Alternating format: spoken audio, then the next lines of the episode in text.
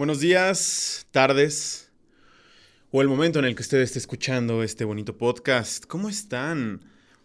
Esta es una nueva versión de el podcast, básicamente. Estoy tratando de desahogar muchas inquietudes que tengo, ¿eh?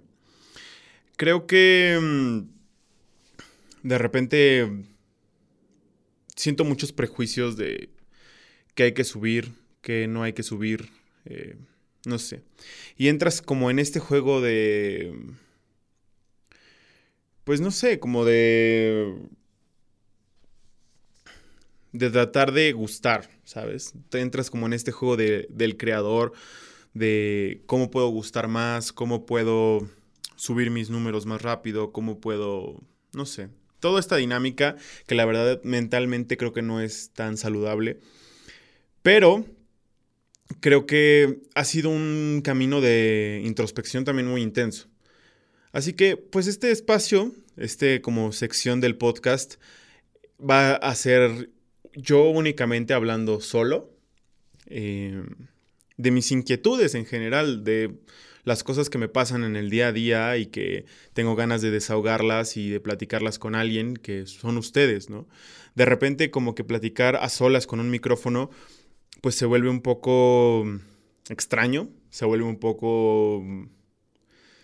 Pues sí, o sea, a primera instancia se siente como que no estás platicando con nadie, pero yo en mi interior sé que estoy platicando con ustedes, o mínimo sé que hay alguien ahí afuera escuchándome y que pueden comentar y que yo voy a, leer su comentario y, que existe una comunicación, ¿sabes? Existe un, un emisor, un receptor y, y sé que esto no se queda al vacío. Y de todos modos, aunque se quedara al vacío, siento que funciona como una herramienta catártica de alguna forma. Ahora, en, el, en esta versión nueva, eh, estoy con la mesa volteada, o sea, para los que están viendo esto en YouTube, estoy con la mesa volteada y eso lo hago justamente porque no me gusta ver a la cámara. No, no me gusta, o sea, bueno, no solo no me gusta, simplemente creo que no puedo. O sea, la dinámica de los capítulos de fotografía donde estamos uno a uno y donde yo le abro la cámara directo. Eh, ustedes no lo ven, pero yo repito las, las tomas 300 veces. Y, y, también pongo el micrófono en un punto estratégico para que pues para que no se vea y sea más estético. Pero el hecho de que en este momento ustedes puedan ver el micrófono me hace sentir que estoy en un podcast y me hace sentir que estoy en mi podcast, ¿no? Como o sea, como que ya lo hice tantas veces y hay tantos capítulos que no han salido, que se están cocinando ahí en la semana, que pues ya es un espacio seguro para mí, ya es un espacio donde me siento en mi zona, ¿no? El otro día eh, estaba platicando con una amiga y le dije, bueno, es que ahí ya es mi zona, o sea, el estudio, este estudio que ustedes ven en, YouTube, ya es muy mi espacio, ¿no? Y, y, me siento seguro aquí, me siento em, yo, ¿no? O sea, siento que si me ves en la calle, yo soy muy introvertido. Y mis amigos me dicen, no, es que tú no eres introvertido. Y yo les digo, es que no me conoces realmente. O sea, tú cuando enciendes la cámara o ves o escuchas el podcast, parezco que no soy introvertido, pero en realidad este, sí lo soy, ¿no? Y me cuesta trabajo y a veces hasta la gente piensa que soy eh, payaso, mamón o hasta un poco grosero, pero no es eso. Simplemente que entro como en una dinámica muy extraña donde pues así, ¿no? Como que me, pongo en modo de defensa y es como de, no, no, no es a propósito, ¿no? El otro día, creo, ¿qué día es hoy? Hoy es lunes, o sea, ayer, el otro día, ayer, fui con este, mis amigos de Jiribilla, el buen Carlos y, y Yaris. Fuimos a un evento que hizo Conra del Campo, que ya también ha estado junto con, con Patlán en este podcast. Bueno, no en este, en el otro que tenía de una tacita de café, pero que básicamente pues, soy yo mismo, ¿no? Entonces bueno, eh, eh, también eso es otro tema. También no sé si resubir esas entrevistas de una tacita de café como en el podcast de muy muy cercano porque hay entrevistas muy buenas y también para ese proyecto se hicieron muchas entrevistas que no salieron y que pueden salir para muy muy cercano también, pero no sé aún porque como el formato fue completamente virtual, porque fue como, o sea, las grabamos en la pandemia totalmente, o sea, cuando neta no se podía salir nada, nada, nada. Entonces se grabaron virtual y no sé si quedan muy bien con la estética de muy muy cercano, pero pues ahí están, ¿no? Entonces, les estaba contando. ¿Qué les estaba contando? Fuimos eh, a un evento que hicieron como de skateboard para niños con el hijo de, con Lucio, con el hijo de Yaris y, y Carlos de Jiribilla.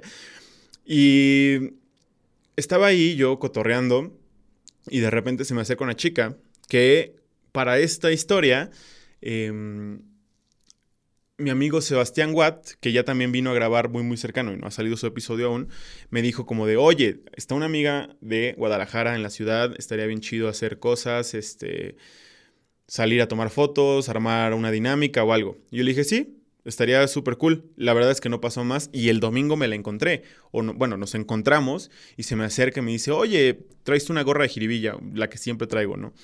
Y le dije, sí, ¿qué tiene? pero como que se me quedó viendo como de, ay, no, o sea, como que lo dije muy mamón, pero fue porque no estoy acostumbrado a que nadie se me acerque en la calle, ¿no? Y más con cubrebocas, yo llevaba creo que lentes de sol, gorra, como que sé que nadie... Y aparte, no hay nadie que me reconozca en la calle, nunca, ¿sabes? O sea, no, o sea... Y es más, ni siquiera me reconoció, o sea, fue como de, oye, Jiribilla es una marca de café que me han estado recomendando. Ella ni siquiera sabía que yo era alguien que ella ya conocía, porque ya nos seguíamos en Instagram. A lo que voy con toda esta historia es que em, soy tímido. El, otro día igual fui con este Pepe Problemas, bueno, con José Salazar, y fuimos a dónde fuimos. Me invitó al concierto de los Shotgun en el Indie Rocks. Y estábamos afuera y se me acercó un carnalito y me dijo como de, oye, güey, he visto tu podcast, qué chido está y así. Fue la primera vez que alguien se me acercó. Y dije, güey, qué chido. O sea, qué chido, qué chido, qué chido que llegué a alguien, ¿sabes? Pero aún así, yo estaba, o sea, como que no sabía, o sea, yo, pero no era que yo no estuviera emocionado o feliz por, por, por el suceso, simplemente soy una persona introvertida. Y muchas veces se confunde con que o eres una persona cerrada o eres una persona, no sé.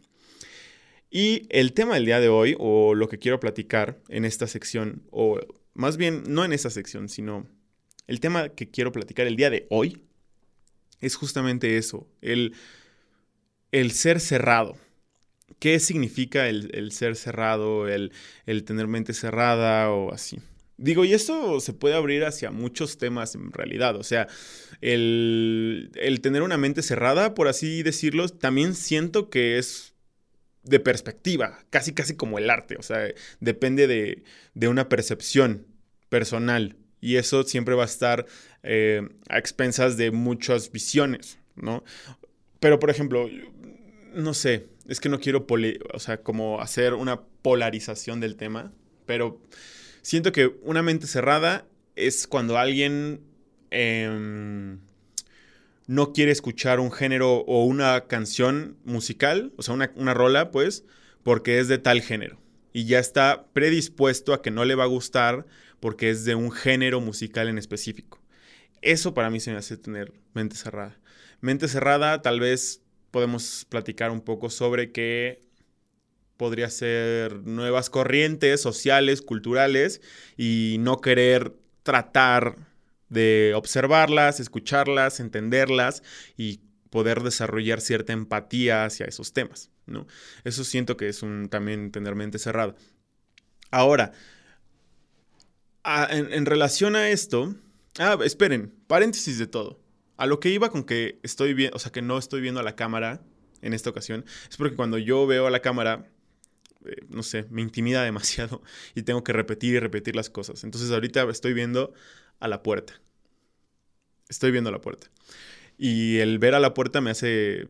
Pues, ni siquiera pienso en eso, solo estoy platicando. Pero bueno, el punto es que... a lo que quiero platicar es de que hoy voy a hablar sobre la mente cerrada, pero en relación a las cuestiones creativas. Cuando nos dedicamos a una rama creativa en específico, llámese foto, llámese cine, llámese eh, pues, artes plásticas, no sé, lo que tú gustes, danza, yo qué sé. Siento que siempre hay dos vertientes trabajar solo o trabajar en equipo.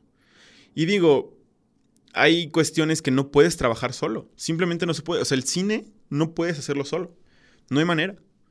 Así como montar una obra de teatro, pues no. O sea, bueno, sí puedes, pero no puedes. O sea, bueno, no, no puedes. O sea, aunque solo haya un actor en, el escenario, una actriz en el escenario, mm, esa persona no está sola, ¿no? Y de repente siento que en la fotografía, los fotógrafos llegamos a ser muy ególatras, si es que esa es la palabra. O queremos hacerlo nosotros solos. Y en muchas, en muchas ocasiones. Y más en la rama en la que me he estado metiendo, que es la rama musical, o sea, la fotografía de conciertos, de eventos, de música, como que los fotógrafos les gusta trabajar solos. O sea, en plan que yo he visto colegas que les dicen, oye, si necesitas un jalacables, este, alguien de staff, así, llámame, de verdad, me gustaría aprender trabajar. Y no es por mamón, simplemente es como de, no me gusta trabajar con alguien más. Pero no sé si el no, o sea, si es porque realmente no lo necesito, si es porque en realidad me estorba más de lo que me aporta o cuál, cuál es la situación de eso. Y ojo, no estoy diciendo que todos. También en otras ramas de la fotografía es necesario trabajar en equipo sí o sí, o sea, en producciones como de producto, o sea, fotografías de producto, pues tiene que haber un equipo detrás, o sea, no lo puedes hacer tú solo. Ahora, el tema que me, o sea, la razón por la cual estoy hablando de este tema hoy es por la colaboración. O sea, mm, creo que como creadores o como autores, por así decirlo, eh, estamos muy aferrados a, es que no quiero, o sea, quiero hacer lo que yo haga, quiero que sea mi logro y quiero que sea por mis méritos y quiero que sea solo por mí. Y a veces nos limitamos a la colaboración con otras personas porque creemos que o no están a nuestro nivel o no lo van a hacer igual que nosotros. Y esto es un tema bien interesante y por algo saqué al tema a mis amigos de Jiribilla porque justamente en la semana eh, mi carnalito Carlos me dijo como, güey, tenemos que hablar. Y yo, ok. Y me dijo como, es que siento que no te tienes que cerrar a hacer o colaborar con otro tipo de fotógrafos con cualquier tipo de otros de fotógrafos, porque no vas a llegar a ningún lado estando solo. Tienes que colaborar, tienes que trabajar en equipo, tienes que este, hacer cosas con las demás personas, aunque no tengan los números relevantes que, que tú esperarías, porque eso no significa nada al final del día. O sea, o sea, ¿cuál es? O sea, sí puede haber una diferencia quizá numérica únicamente si trabajas, no sé, con una celebridad o que si trabajas con alguien que no es una celebridad. Pero es, eh, pero es numérica y al final del día los números no, no rigen el valor que tiene estéticamente, emocionalmente, energéticamente. O sea, las personas no valemos por los números que tenemos, las personas valen por lo que somos y por lo que piensas y por lo que dices y por lo que haces no por los números, ¿no? Y entonces me dejó pensando mucho, porque por mucho tiempo yo me esforcé demasiado en únicamente colaborar con, los, con las personas que tenían ciertos números o ciertos, eh, pues sí, o sea, pues sí, al final son números, gráficas, lo que tú quieras. Y yo pensaba que al simplemente colaborar con ese tipo de personas, yo iba a llegar a donde quiero llegar o a donde sigo buscando llegar, que es, bueno, pues a una audiencia a la que yo le pueda hablar más y más y más y más, porque aunque ustedes no lo crean, soy fotógrafo, pero en realidad de licenciatura, bueno, es que tengo dos carreras, pero la licenciatura es, soy comunicólogo visual, ¿no? Entonces al final del día lo que quiero es comunicar también. Y comunicar lo que sea interesante para mí y relevante, ¿no? Entonces, creo que em, no, no, no sé cómo trabajar en equipo. Y por más que en la universidad te traten de enseñar y que... o sea, yo, yo me cansé. Yo me cansé de trabajar en equipo. Porque trabajaba en equipo todo el tiempo, en todas las materias, casi, casi. Y yo decía, es que ya sabemos trabajar en equipo. más bien creo que me acostumbré a trabajar con las mismas personas, porque dentro de mi salón éramos los mismos, pues no sé cuántos éramos, ponle 20 personas durante toda la carrera, cuatro años. Entonces te toca trabajar con todos en un revoltijo donde ya trabajaste con todos un montón de veces. Entonces el, hecho de volver a trabajar con ellos sí es trabajar en equipo, pero ya sabes cómo es cada persona y al final todos, todos nos volvemos un mismo equipo.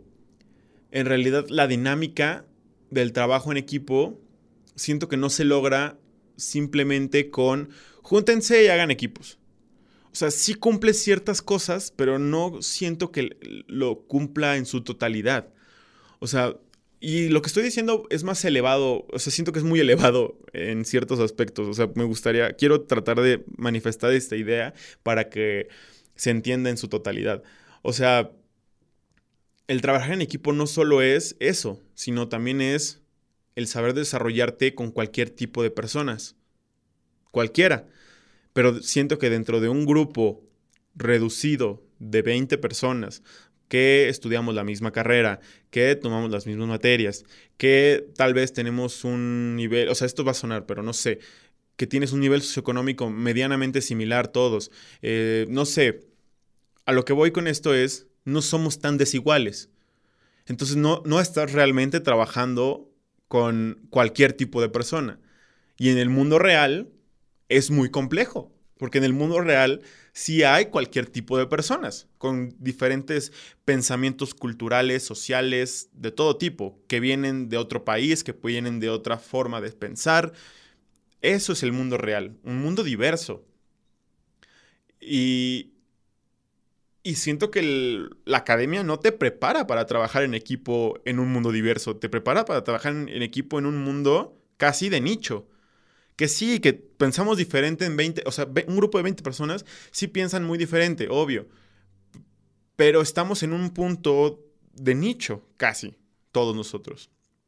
Entonces, em, pues sí, o sea, siento que no aprendí a trabajar en equipo de forma correcta. Y a lo que voy con todo esto es que em, hoy en día, el otro, el otro día se me acercó un chico de los organizadores de Film Festival y me dijo como de, oye, güey, deberíamos hacer eh, contenido educativo, fotográfico juntos. Yo le dije, ¿de qué tipo? Me dijo, es que vamos a lanzar unos talleres de Polaroid y así. Y como que me entró una cosa bien rara de egoísmo muy extraño. Donde dije, yo me estoy enfocando, o sea, como que coincidió mucho con el lanzamiento de mis videos de YouTube de fotografía instantánea de Polaroid, que dije, no, no quiero. O sea, no quiero...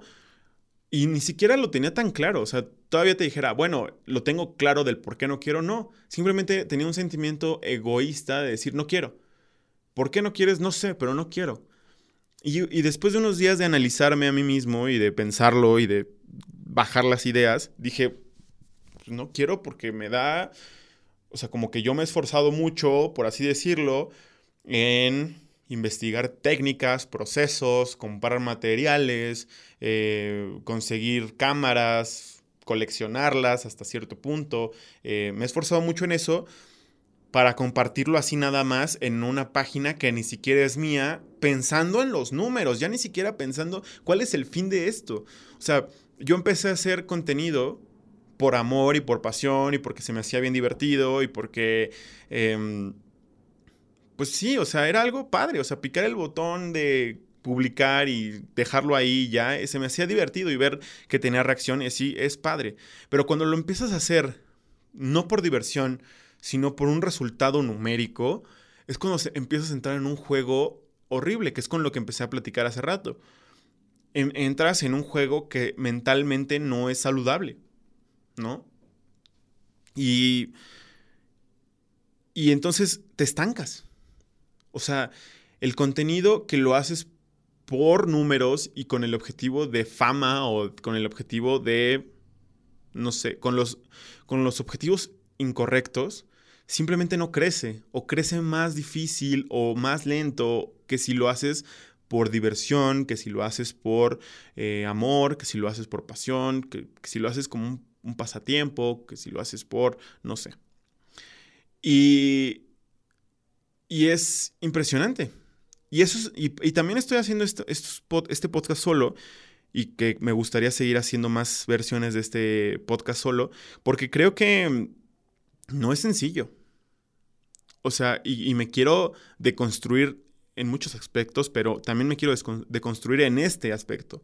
Quiero soltarme de ese ególatra que tengo dentro, que también es mucho de fotógrafos, por así decirlo. No lo voy a generalizar. Si a ti te queda el saco, pues póntelo, pero si no, pues no. Pero sí me, me he encontrado con muchos colegas que son igual, o sea, que no entiendo por qué la comunidad fotográfica es tan ególatra en, no, no te voy a dar mis, mis consejos porque son mis descubrimientos y porque vas a copiarme y porque estoy compitiendo contra ti o porque no quiero que hagas lo mismo que yo y porque, no, no sé, es, es, un tema de creador, es un, es un ego del artista quizá, por así decirlo, yo creo. Y, y eso es la parte que estoy tratando de, de construir en, en este espacio y poner a reflexionar a aquellas personas que tal vez están escuchando esto y que digan, claro, ¿no? O sea, yo también me pasa eso, no sé, quizá. Y entonces lo que me decía Carlos es que, mm, o sea, que, que eso no importa y que lo que necesitas es trabajar en equipo y entender que, que juntos, o sea, que jalando juntos vas a llegar más lejos que jalando solo. También una vez, eh, cuando empecé a hacer TikToks, como que yo dije, bueno, es que yo no me quiero, yo no quiero hacer TikToks de baile. Y no tenía muy claro hacia dónde iban mis TikToks y empecé a hacer detrás de cámaras de las sesiones de fotos que hacía en ese momento, porque en ese entonces, cuando recién empezó la pandemia, yo también estaba haciendo muchas fotos y TikTok estaba como en su apogeo y explotando. Entonces fue como, bueno, voy a aprovechar este boom y voy a subir los detrás de cámaras de mis sesiones de fotos. Y, yo, o sea, y lo que era era eso, era un detrás de cámaras con una rola de fondo y ya. Y una vez mi, mi hermano me dijo como de, tienes que explicar. Tienes que explicar. Y yo, yo le enseñaba unos TikToks de un carnalito de este Lalo Bri, que ahí andamos en Instagram y no hemos logrado coincidir ni hemos logrado como hacer cosas juntos si, escuchas esto o ves esto, hagamos algo, ya. Desde hace tiempo quiero hacer algo contigo. El punto es, con, el punto es que yo le enseñaba eh, a mi carnal estos videos de Lalo y me decía, y yo le decía, es que no entiendo cómo lo hace. Y me decía, le habla a la gente. Y la gente tiene una comunicación con él uno a uno, donde se entienden y donde como que acerca a la gente a los temas de los que habla. Y tú se siente como que estás en una élite donde la gente nada más está ahí como para admirar lo que haces o admirarte, pero no, tiene, no permites tener esta cercanía humana o esta cercanía donde, mira, ven, tú también puedes estar aquí. Mira, ven, tú también puedes conocer uno a uno a Little Jesus. Tú también puedes conocer uno a uno a, yo qué sé, Luisito Comunica. No sé. Como que solo lo, lo narras, digo, como que solo pones una música de fondo y la gente pues dice, ah, pues nada, o sea, Rodrigo, este, pues ya, anda con un artista súper famoso o famoso o famosa. Y, no permites tener esta cercanía y como que eso no te deja crecer.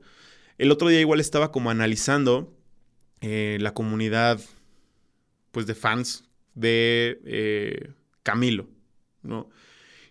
Y tiene, o sea, aparte de que tiene mucho hate, muchos haters, pero también tiene muchos seguidores y fieles a él y a su proyecto musical.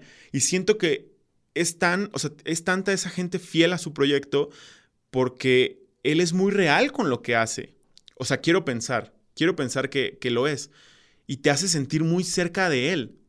O sea, a veces siento que, que mucho, o sea, no sé qué tan no sé qué tan dispuesto estaría yo a, eh, pues, eh, compartir mi vida tan a ese nivel, ¿no? Como, o sea, pero es parte de, es parte de todo, de todo lo que está manejando en cuestión de acercamiento con la gente y eso provoca una comunidad y eso hace que la gente se sienta cerca de su artista y, sienta que, que comparte y que vive al mismo tiempo las cosas que él vive.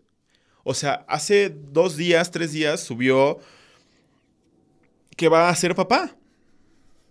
Y, o sea, junto con Eva Luna, pues van a ser padres.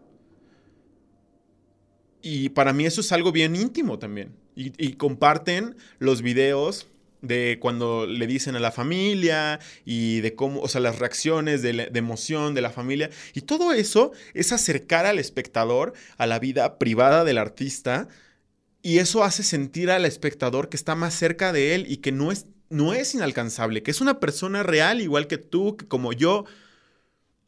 Y eso está increíble. O sea, eso a mí me parece increíble. Y siento que no solo Camilo, siento que eso es el éxito de muchas personas que se dedican a la música, a la foto, a muchas cosas, al cine quizá. Y, y eso es lo que yo estoy tratando de hacer, pero no estoy tratando de hacerlo por los números, lo estoy tratando de hacer porque realmente y genuinamente yo no me considero alguien ni famoso porque no lo soy, ni me considero alguien eh, diferente a otra persona. Simplemente creo que he vivido ciertas cosas que son muy interesantes, pero que no he sabido comunicarlas. Qué curioso, ¿no? O sea, un comunicólogo no ha sabido comunicarse. No he sabido mostrarle a la gente como a mí me gustaría mis experiencias y mis vivencias. Y todavía no lo, no lo descubro al 100%. A veces me estanco y digo, es que ya no, no, no sé qué más hacer no sé cómo hacerlo. Así que, mientras tanto, mientras lo descubro, lo que voy a hacer es, pues, quiero hacer comunidad. Y antes yo pensaba que hacer comunidad era como, como, ay, se van por el camino fácil. Así como, o sea, veía como cuentas en Instagram que tienen muchos seguidores, pero es como de, ah, pero no es solo una persona, es una comunidad, ¿no?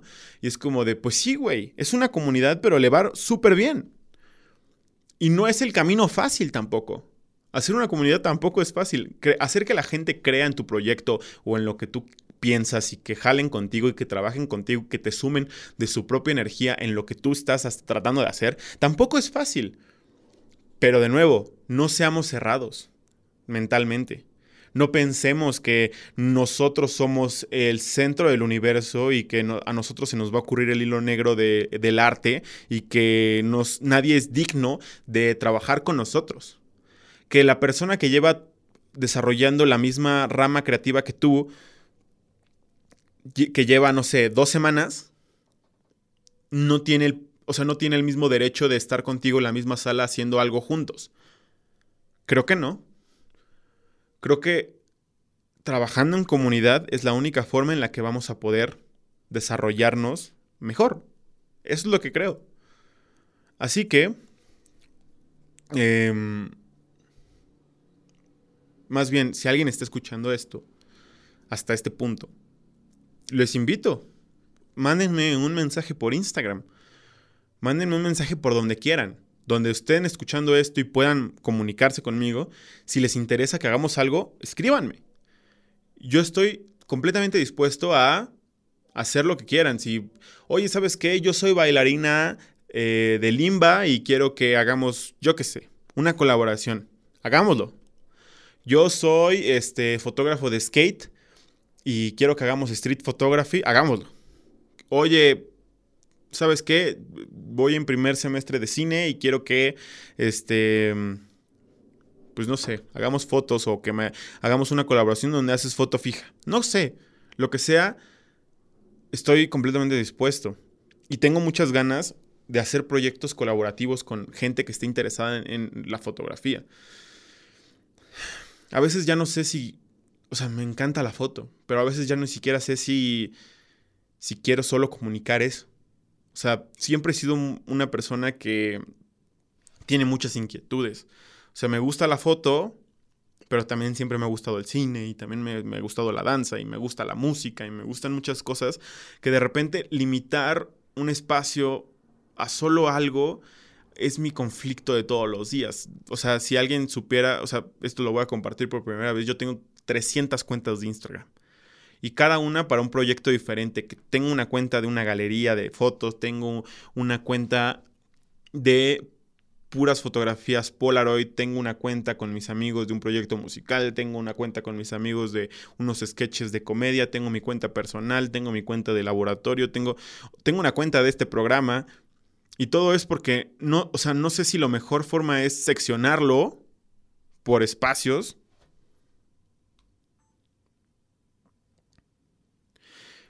No sé si la mejor forma es seccionarlo por espacios o o simplemente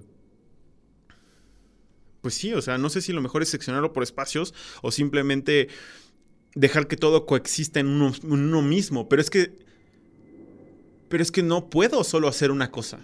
O sea, como que tú ves un espacio, o sea, ves un TikTok y es como de, ah, este es el güey que prueba cosas. Este es el güey que recomienda pelis. Este es el güey que, no sé, lo que tú quieras. Y todos sus videos son igual. Recomienda pelis, recomienda pelis, recomienda series, recomienda series, recomienda pelis. Prueba esto, prueba aquello, prueba el otro producto, prueba el otro producto. Y está bien pero es que yo no puedo. O sea, yo un día me apetece eh, probar un producto y al otro día me apetece hablar de, una peli y recomendarla y al otro día me apetece escuchar una rola y video reacción y al otro día quiero hablar de foto y al otro día quiero eh, mostrarles cómo me fui al ballet folclórico y al otro día les quiero mostrar cómo fui al Museo Jumex y al otro día les... O sea, y eso es, me, me conflictúa demasiado porque se, se dispersa siento que se diluye demasiado. Y si, o sea, y a veces cuando trato de, de no dirigirme hacia esos lugares y solo enfrascarme al proyecto fotográfico, pues se vuelve un problema. Se vuelve es un problema, porque aparte, o sea, sí me gusta mucho, pero también quiero hablar de otras cosas. basta, vámonos. Em, la reflexión del día de hoy es hagan lo que les guste hacer, pero no sean cerrados a la hora de querer colaborar con otras personas. Piensen que el hecho de tener más perspectivas va a enriquecer cualquier cosa que hagan. O sea, si tú te rodeas únicamente de puras personas que piensan igual que tú, el enriquecimiento cultural o el enriquecimiento social o del mismo proyecto va a ser ese, el mismo que tú tienes ya para poder crecer algo, lo que sea, y poder llevarlo al siguiente nivel, tienes que rodearte no solo de las personas que piensan igual que tú, sino más bien de las que no piensan igual que tú. Y, no estoy hablando de filosofía ni nada por el estilo, hablo culturalmente.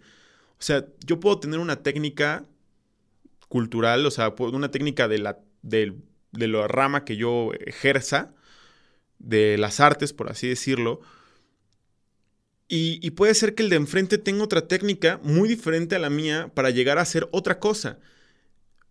Pero si yo lo rechazo, solo porque eh, no es de academia quizá, o porque aprendió en la calle, o porque aprendió eh, empíricamente, o porque eh, no es el género que yo hago, o lo que sea, o no lleva los mismos años que yo haciéndolo, y solo por eso lo rechazo, sin querer escuchar antes me puedo perder de una gran oportunidad de enriquecimiento. Me puedo perder de una gran oportunidad de mejorar lo que estoy haciendo. Me, puedo perder de una oportunidad de elevarme y de elevar todo. Y no solo, y no solo a mí mismo. También esa persona se va a elevar con lo que tú le aportes. Y es un ganar-ganar energético. Y yo no le veo el problema a eso. Yo no le veo el problema a, a generar comunidad. Así que los invito a eso, a que sea lo que sea que hagan, intenten trabajar en equipo por primera vez con una persona que tal vez dijeron no, pero, pero neta, o sea, reflexionen el por qué habían dicho que no. O sea, creo que pocas veces es un no justificado real.